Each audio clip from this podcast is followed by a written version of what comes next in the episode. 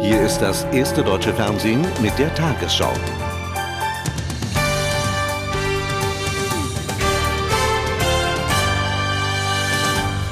Guten Abend, meine Damen und Herren. Im Zeichen des Bundestagswahlkampfes haben die Parteien beim politischen Aschermittwoch mit dem jeweiligen Gegner abgerechnet. Dabei prägten auch persönliche Angriffe das Bild.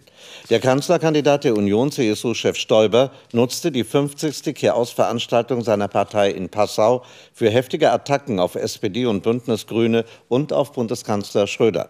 Zugleich zeigte er Siegeszuversicht und schwor seine Anhänger darauf ein, die Macht dem Kanzleramt zurückzuerobern. Eine Stimmung wie im Fußballstadion. Über 6000 restlos begeisterte Anhänger skandierten Edmund, Edmund im Chor und forderten nach zweieinhalb Stunden Redemarathon frenetisch Zugabe. Die Zugabe gibt es dann im nächsten Jahr, wenn zum ersten Mal in Passau der deutsche Bundeskanzler am Aschermittwoch spricht. Getragen vom Jubel rief Edmund Stoiber in die Menge, ich will meinem Vaterland dienen. Ansonsten ging es darum, Rot-Grün eine verheerende Bilanz vorzuwerfen. Deutschland sei Schlusslicht beim Wirtschaftswachstum und der Schaffung neuer Arbeitsplätze, Spitze dagegen bei der Neuverschuldung und den meisten Firmenpleiten. Was ich dem Bundeskanzler vorwerfe, ist, dass er ein Kanzler der Beliebigkeit ist. Er steht einmal da und einmal da und einmal dort und einmal hier. Es geht ihm nur um die Macht, ganz gleich welche Inhalte. Der Mann hat keine Vision von Deutschland, hat keine Ideen für Deutschland. Und wenn es im Herbst nicht reichen solle, würde Schröder keine Sekunde zögern, mit der PDS auf Bundesebene zu koalieren, warnte der Unionskanzlerkandidat. Er versprach weniger Steuern, weniger Bürokratie und mehr Flexibilität auf dem Arbeitsmarkt. Im Juli soll das Wahlkampfteam ein 100-Tage-Arbeitsprogramm vorlegen. Weniger Poltern, mehr Argumentation zur Stoibers Strategie. Kreide gefressen, wie SPD und Grüne ihm vorwerfen, das hatte Edmund Stoiber heute gewiss nicht. Ihm ist eine Gratwanderung gelungen zwischen massiven Attacken auf den politischen Gegner und moderaten Tönen. Als Hauptredner der SPD warf Bundesinnenminister Schily in Vilshofen Stoiber und der Union Konzeptlosigkeit vor. Ihre Kritik an der Haushaltspolitik der Regierung sei so wörtlich in sich verlogen. Im NPD-Verbotsverfahren räumte Schily allerdings erneut Fehler ein und warb darum, zum Grundkonsens zurückzukehren. Stramme Jungs spielen auf mit Blasmusik, echte Kerle heben die Halbe gegen den Durst und für die faschingsmüden Mägen müssen Fischsemmel oder Weißwurst her. Das war's dann aber auch schon mit den Gemeinsamkeiten von Genossen hier und Stoiber-Fans in Passau. Denn Bundesinnenminister Schilly, von den 500 SPD-Anhängern in Vilshofen zunächst verhalten empfangen, hatte nur Spott und Hohn für den Kanzlerkandidaten der Union übrig. Ja, und was der Konfusionsrat Stoiber da so alles erzählt, man kann es ja nicht mehr begreifen. Einmal soll die Steuerreform vorgezogen werden, dann heißt es wieder, die Steuerreform sei ein blanker Unsinn. Warum man dann eigentlich einen blanken Unsinn vorziehen will, weiß ich dann auch nicht so genau. Einen überschuldeten Saustall, so formulierte es der Bundesinnenminister, habe man 98 von der Union übernommen und nun mache Stoiber Wahlversprechen von über 63 Milliarden Euro. Und gleichzeitig sagt dieser Herr, wir sollten uns doch kümmern, einen blauen Brief zu bekommen. Wenn der Herr Stoiber an der Regierung wäre, ja, da hätten wir ja schon zehn blaue Briefe aus Brüssel bekommen. Da soll doch nichts erzählen, dieser Herr. SPD-Landeschef Wolfgang Hoderlein, dessen Partei bei einer erfolgreichen Kanzlerkandidatur Stoibers die Bedeutungslosigkeit droht, griff die Glaubwürdigkeit des CSU-Chefs an. Hier ist der Mann, der Kreide frisst, bis er Kanzler ist. Kurzum, wir haben es mit der politischen Wanderdüne Edmund Stoiber zu tun, meine Damen und Herren. Der Wahlkampf nähert sich der heißen Phase und die SPD-Fans in Vilshofen waren heute damit zufrieden. Um den Bundestagswahlkampf ging es auch bei den Aschermittwoch-Veranstaltungen von Bündnis Grünen, FDP und PDS. Für die FDP stellte Parteichef Westerwelle klar, dass die Freien Demokraten ohne Koalitionsaussage antreten. In Biberach an der Riss beschwor der Spitzenkandidat der Grünen, Außenminister Fischer, seine Partei, Zuversicht und Erfolgswillen aufzubringen. Vor über 1000 Zuhörern warb im baden-württembergischen Biberach der grüne Bundesaußenminister für eine Wiederwahl der Regierungskoalition. Seine eigene Partei rief Fischer auf, trotz schlechter Umfrageergebnisse den Mut im Wahlkampf nicht zu verlieren. Das ist ein Marathonlauf. Der wird nicht in den ersten fünf Kilometern gewonnen. Und schon gar nicht durch den Jubel derer, die an der Strecke stehen sondern ein Marathonlauf wird auf den letzten sechs bis acht Kilometern entschieden. Darauf kommt es an.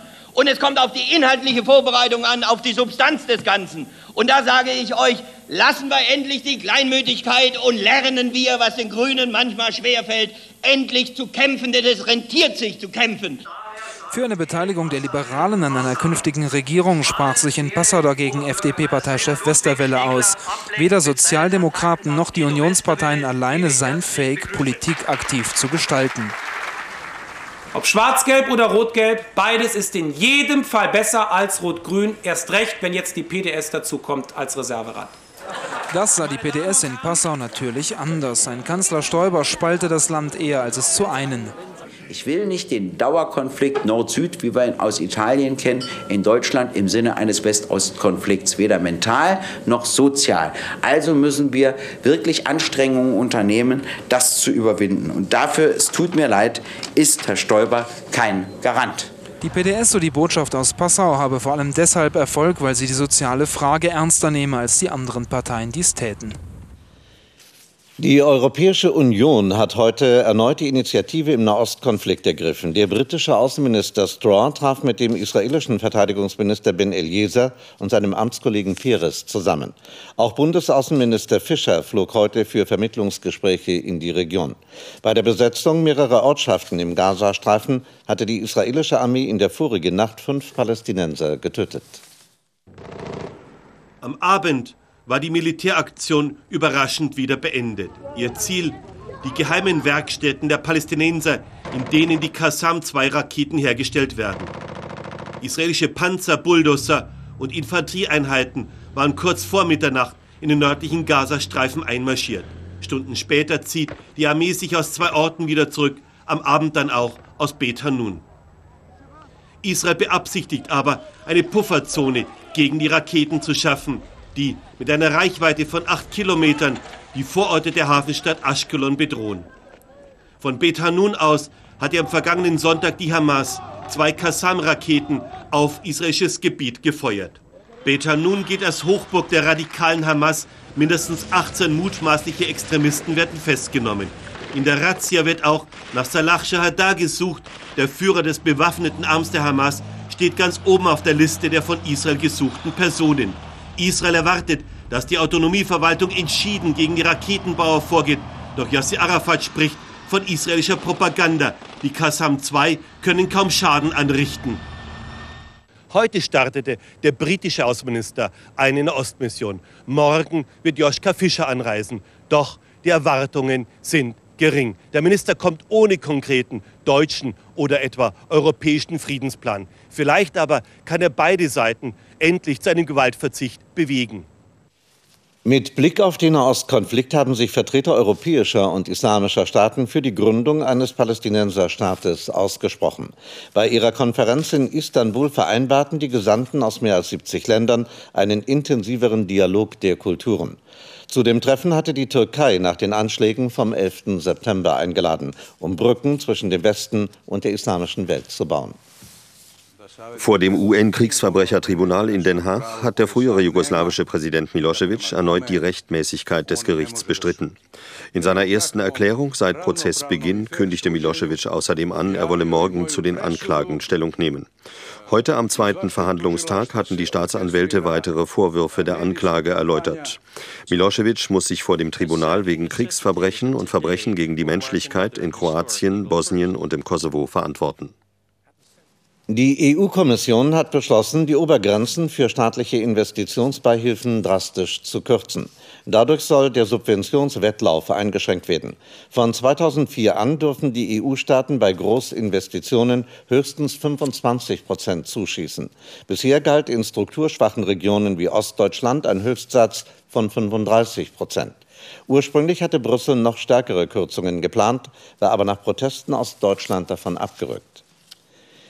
Die hessische Landtagswahl von 1999 bleibt gültig. Die Grünen scheiterten mit einer Klage beim Staatsgerichtshof in Wiesbaden. Sie hatten die Chancengleichheit dadurch verletzt gesehen, dass die CDU ihren Wahlkampf zum Teil mit Schwarzgeld finanziert hatte. Die Richter werteten dies zwar als Verstoß gegen das Transparenzgebot für Parteifinanzen im Grundgesetz, das reiche aber nicht aus, um die Wahl für ungültig zu erklären. Das neue digitale Fernsehzeitalter startet zuerst in der Hauptstadtregion Berlin-Potsdam. Das vereinbarten heute ARD und ZDF mit den größten privaten Sendern in Berlin. Das Digitalfernsehen DVB-T wird von Herbst an eingeführt und über Antenne verbreitet.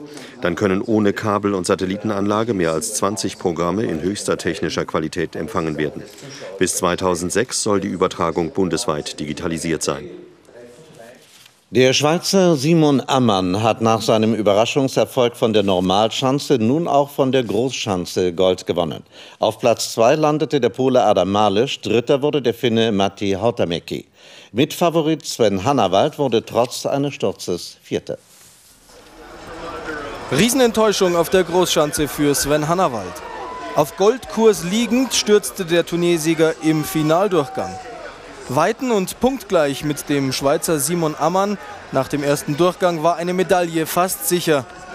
So wurde es nur Platz 4, der Undankbare. Zurückspulen kann man nicht. Und es ist halt passiert, vielleicht hat es irgendwas Gutes, ich weiß es noch nicht, das weiß ich jetzt noch nicht. Vielleicht kann ich später sagen, es war doch besser so. Aber zurzeit kann ich da noch nicht dran glauben. Was aber soll man diesem Sturz noch Positives abgewinnen können? Simon Ammann darf sich nun getrost Doppel-Olympiasieger nennen. Der Schweizer landete bei 132,5 und 133 Metern und somit auf dem Podest ganz oben. Die Silbermedaille ging an Adam Malisch aus Polen. Bronze holte der Finne Matti Hautamäki. Die weiteren Deutschen in der Konkurrenz. Martin Schmidt wurde 10., Stefan Hocke 12. und Michael Uhrmann 16. Soeben hat Sven Fischer die Silbermedaille über 10 Kilometer Biathlon gewonnen. Gold ging an den Norweger Ole Einar Björndalen.